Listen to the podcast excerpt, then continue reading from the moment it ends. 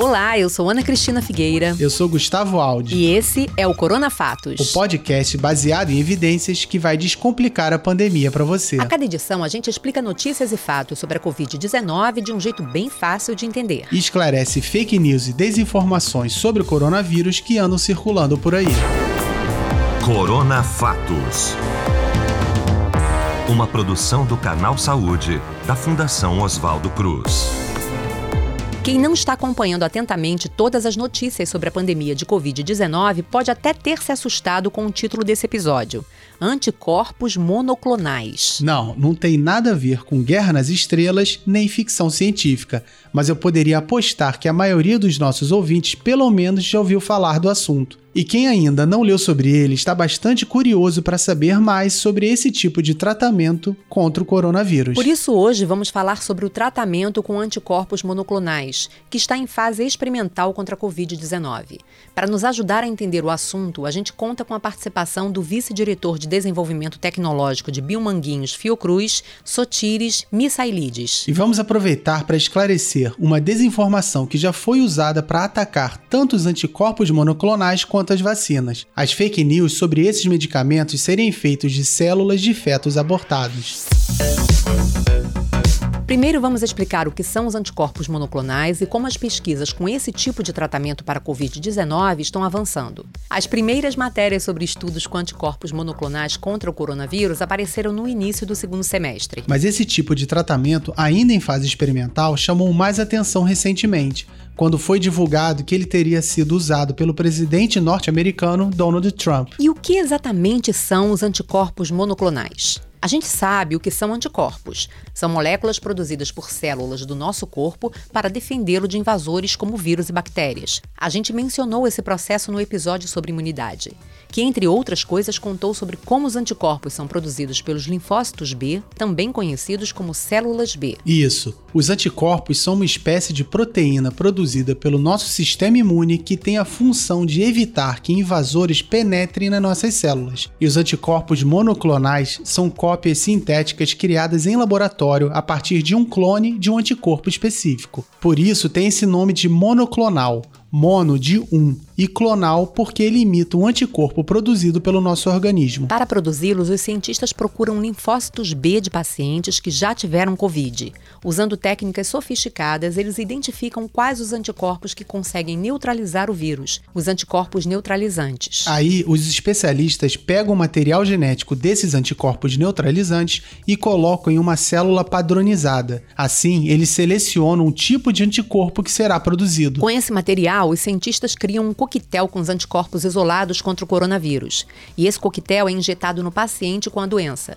Esse tipo de tratamento tem um princípio semelhante ao uso de plasma convalescente. Plasma é a parte líquida do sangue. O tratamento com plasma usa essa parte do sangue de quem se recuperou da Covid. A principal diferença é que no tratamento com plasma, todos os anticorpos produzidos pela pessoa que doou o sangue são recebidos pelo paciente. No coquetel de anticorpos monoclonais, o paciente recebe apenas aqueles anticorpos selecionados para combater a doença. É um concentrado, como explica o Dr. Sotires Misailides. No caso dos anticorpos, essas moléculas são produzidas pelo, no laboratório, na fábrica e subsequentemente administradas para neutralizar o vírus no paciente. Como eles ficam no sistema para uma duração de meses, eles podem ser administrados anteriormente para dar uma proteção de curto prazo ou durante o tratamento para neutralizar o vírus presente em circulação no paciente.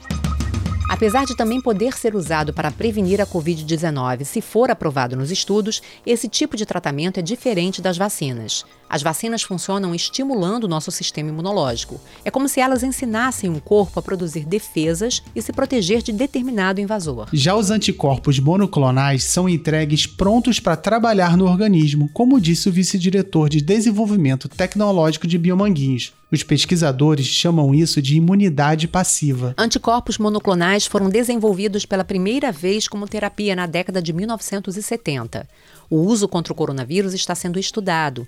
Diversos laboratórios estão em fases avançadas das pesquisas. No momento, tem 230 moléculas biológicas em pesquisa e desenvolvimento contra a Covid-19 e metade deles são anticorpos monoclonais. Uns 60 desses anticorpos são em estágio mais avançado de desenvolvimento, mesmo que somente dois são na fase simultânea 1, 2 e 3. O anticorpo da L-Lili e o anticorpo, o coquetel de dois anticorpos, na verdade, da Regeneron.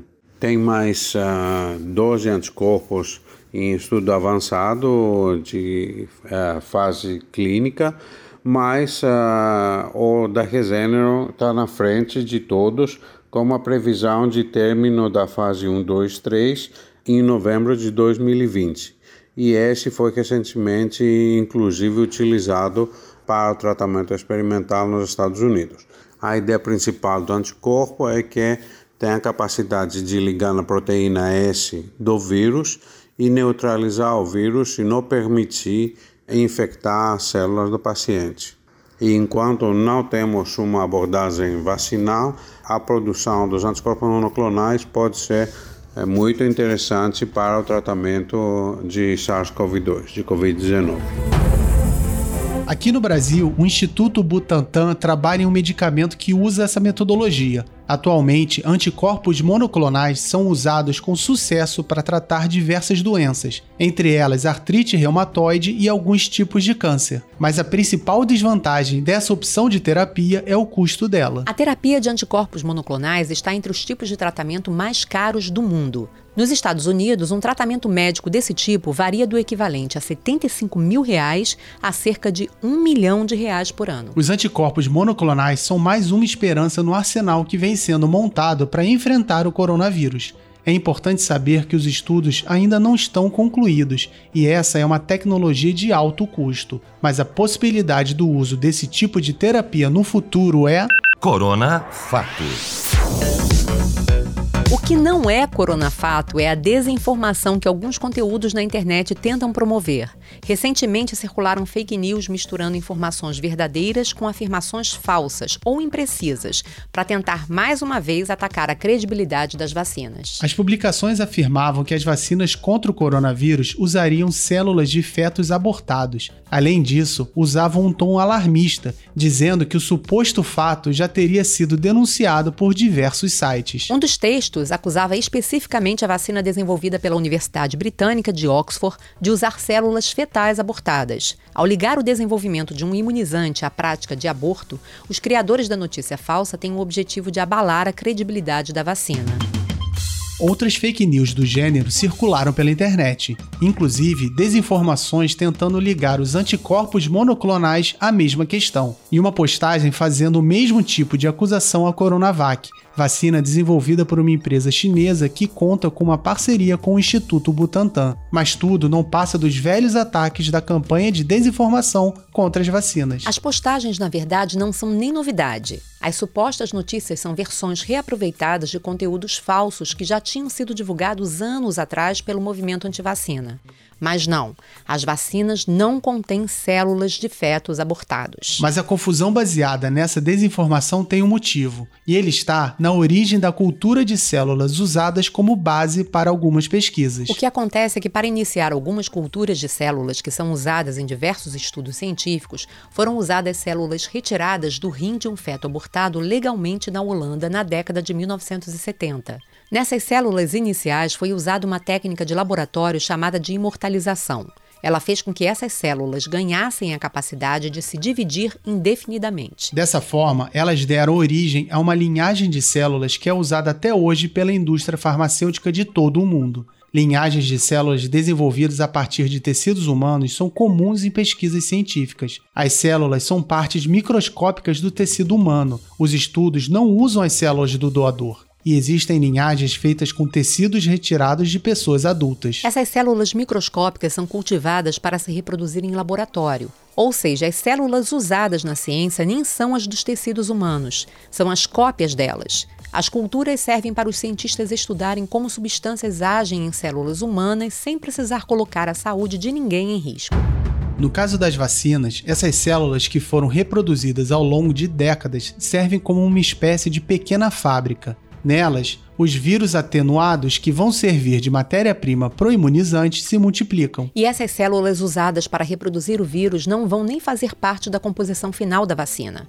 Depois dos vírus serem produzidos, eles são separados das células e só eles são usados nos imunizantes. Esses conteúdos são falsos porque eles tentam levar as pessoas a pensarem que bebês seriam abortados para que vacinas pudessem ser produzidas, o que é mentira. Pois é. Como podemos perceber, existe muita desinformação nesse assunto. Nem as vacinas contra o coronavírus que estão sendo desenvolvidas, nem os coquetéis de anticorpos monoclonais são feitos com células de fetos abortados.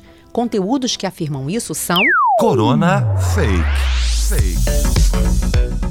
Esse foi o Corona Fatos dessa semana. Para ficar sempre atualizado sobre a pandemia, acompanhe também o Boletim Corona no YouTube do Canal Saúde, agora às segundas, quartas e sextas, ao vivo, às três da tarde. Para espairecer do assunto, conheça os outros podcasts do canal na seção Canal Saúde Podcasts do nosso site. Se quiser falar com a gente, você pode mandar e-mail para corona.fatos.fiocruz.br. E não deixe de acompanhar as redes sociais do Canal Saúde. No Twitter, no arroba Canal Saúde. No Instagram, no Facebook e também no YouTube, somos o Canal Saúde Oficial. E antes da gente se despedir, a gente não cansa de lembrar: lave bem as mãos com frequência. Se puder, fique em casa. Quando for sair, use máscara e não aglomere. E não esqueça de só compartilhar informações de fontes seguras. O Corona Fatos é apresentado por mim, Ana Cristina Figueira. E por mim, Gustavo Aldi. O roteiro é do Gabriel Fonseca e a produção de Valéria Mauro. Edição e finalização Marcelo Louro. Arte Marcelo Viana. Corona Fatos. Uma produção do Canal Saúde, da Fundação Oswaldo Cruz. É isso, um abraço e até semana que vem. É isso aí, pessoal. Obrigada, até a próxima.